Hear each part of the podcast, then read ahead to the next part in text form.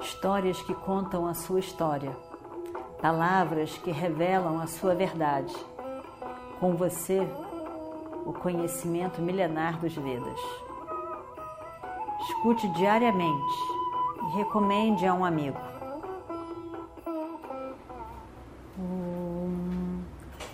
Vakratunda Mahakaya Suryakoti Samaprabha Nirvignam Kurume Deva Sarvakaryeshu Sarvada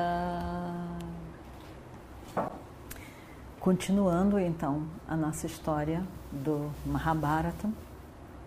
Por favor, não fique tão infeliz, meu querido amigo. Eu sinto tanto por você.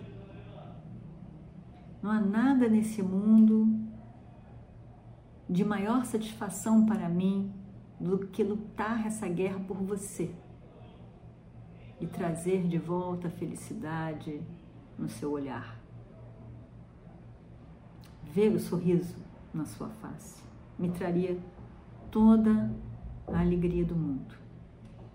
Porque eu estou preparado para dar a minha vida por você. Eu realmente estou muito triste por ouvir a morte, sobre a morte dos seus 24 irmãos. Mas é o destino. Ninguém pode ir contra o destino. E eu não sei o que dizer. Eu não sei o que dizer, não sei como eu posso confortá-lo. Duryodhana. Duryodhana diz então: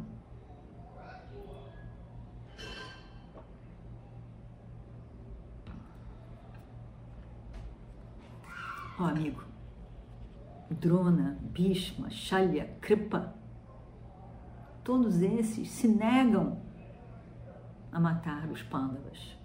Drona, o mestre, Bhishma, o avô, Shalya.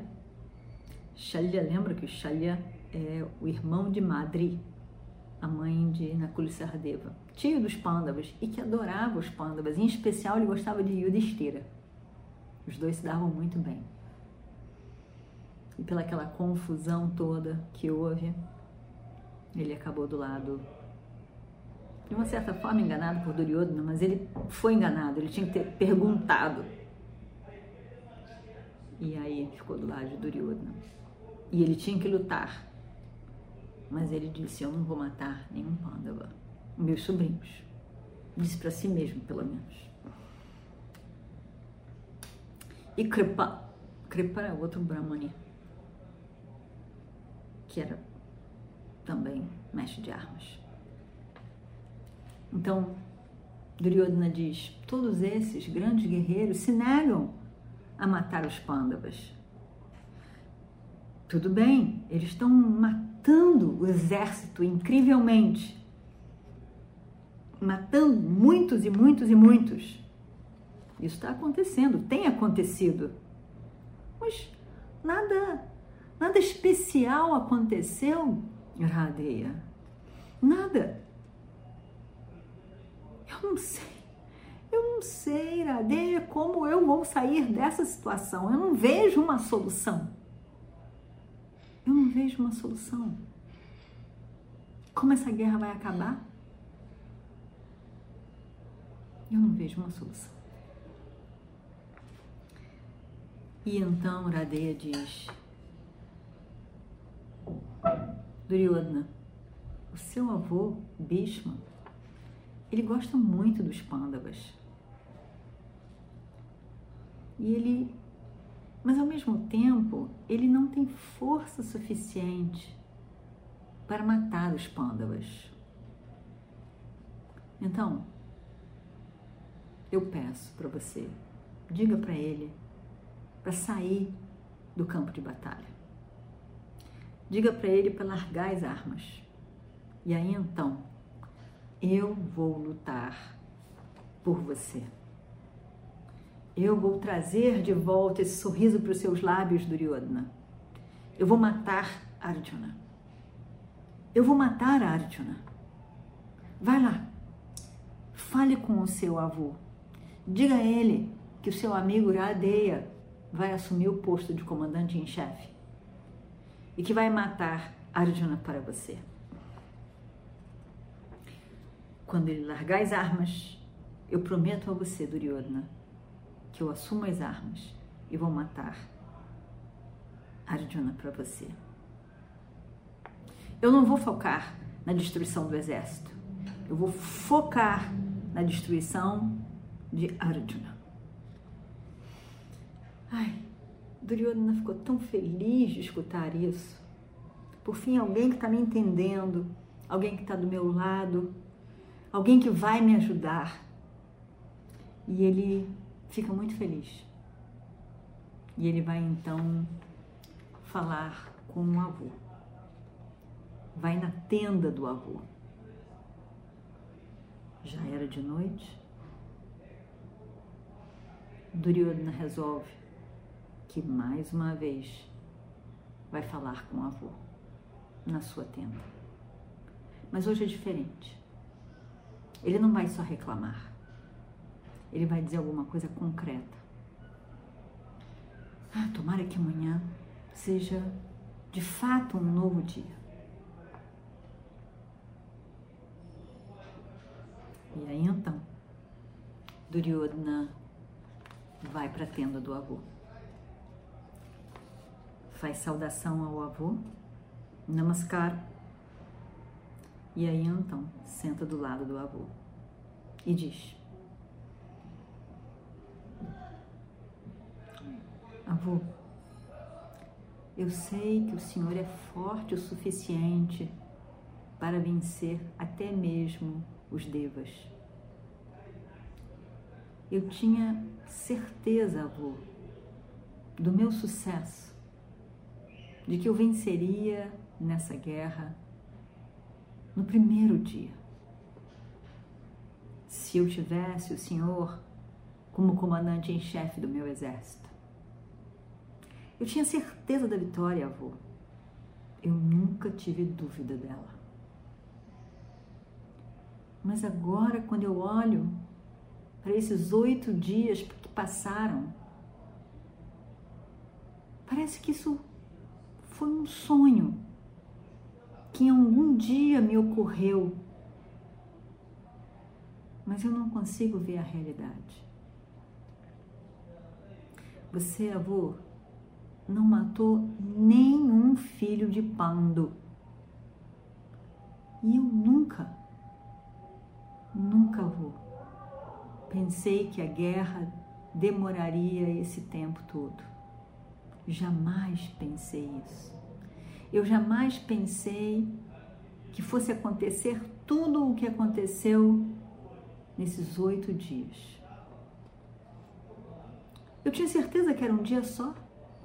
Eu não tinha dúvida. Mas eu acho que tudo isso, avô, é devido a, sua, a seu afeto para com os pândavas. É por isso que eu estou perdendo a guerra. Tudo bem, o senhor está destruindo o exército, o exército deles. Mas, avô, não é isso que eu quero. Não é isso que eu quero, avô. Eu quero a destruição dos pândavas. Eu quero eles mortos. É isso que eu quero, avô. Talvez o Senhor seja realmente muito afetuoso para com eles e por isso não consiga matá-los. Ou talvez o Senhor não goste de mim o suficiente. Eu não sei. Eu realmente sou uma pessoa sem sorte, muito infeliz. Eu não gosto dessa guerra. Eu não estou gostando do jeito que essa guerra está acontecendo. Talvez seja melhor o Senhor deixar o meu Radeia lutar. Ele, eu sei, fará tudo o que eu quero Ele fará tudo o que eu mais quero.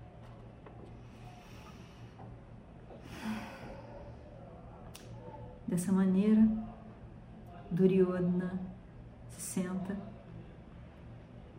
em silêncio.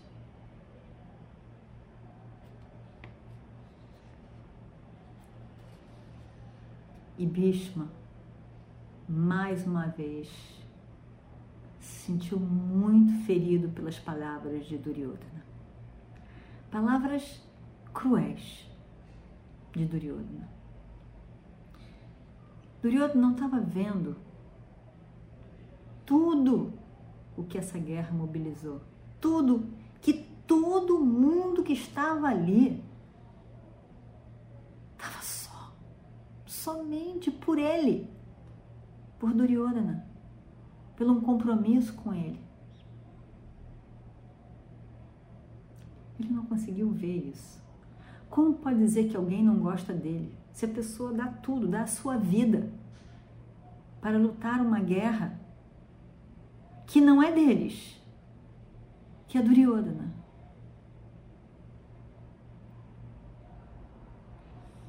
Enfim, o avô Bhishma estava muito zangado dessa vez. Ele respirou fundo, ficou em silêncio. Não disse nada por alguns segundos.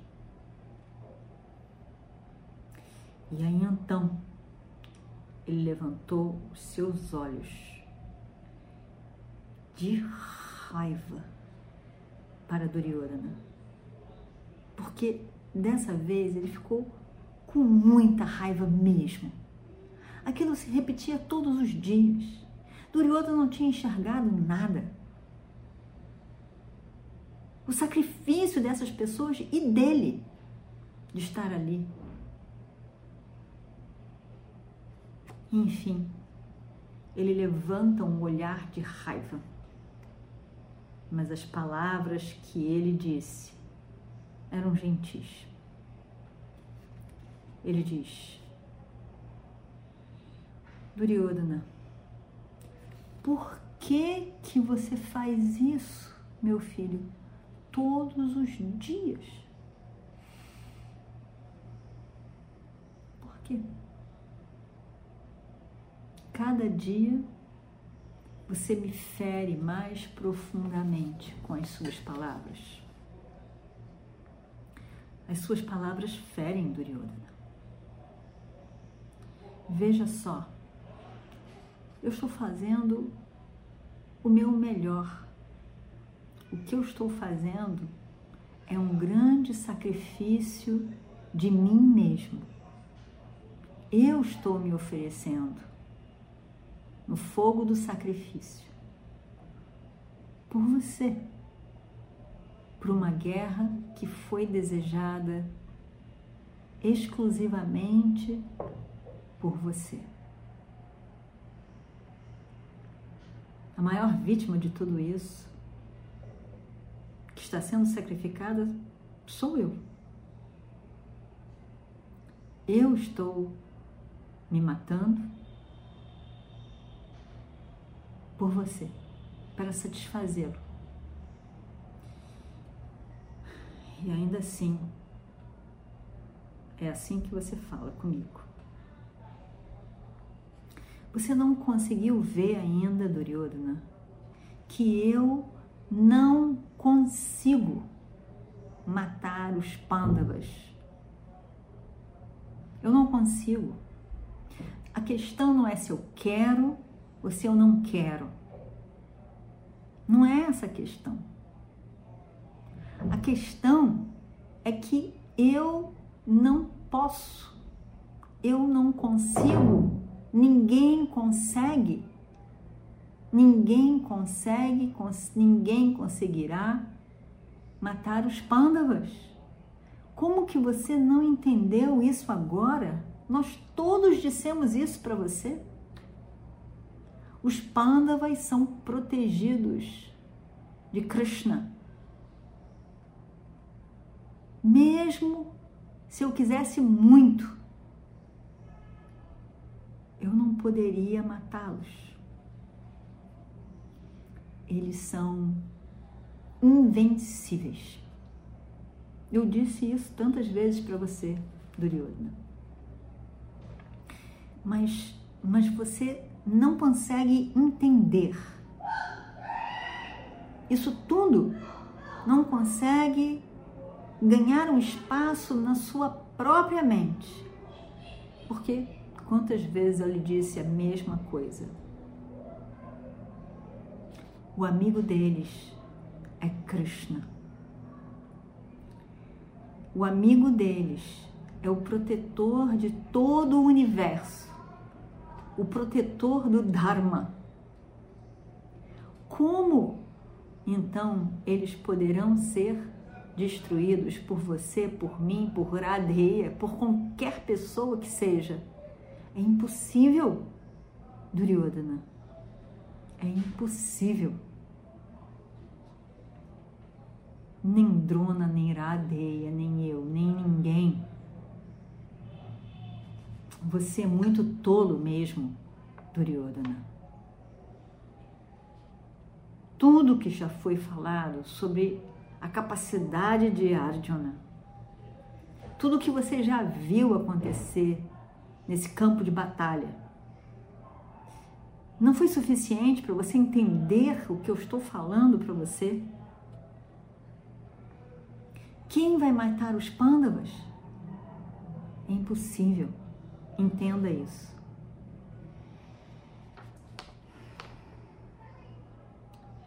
Mas amanhã na guerra eu vou lutar ainda mais com todas as minhas forças, com tudo. Eu vou acabar com o exército dos pândavas. Eu lhe digo,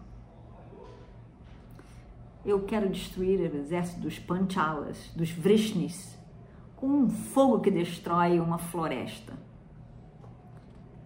Espere para ver. Amanhã eu serei terrível. Terrível.